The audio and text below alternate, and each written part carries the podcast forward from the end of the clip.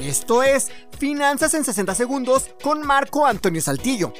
Cuando contratamos un seguro lo hacemos con la ilusión de nunca tener que ocuparlo. Pero, aunque no lo creas, existen seguros que nos permiten acceder al dinero que invertimos en él, aun cuando una tragedia no nos haya afectado.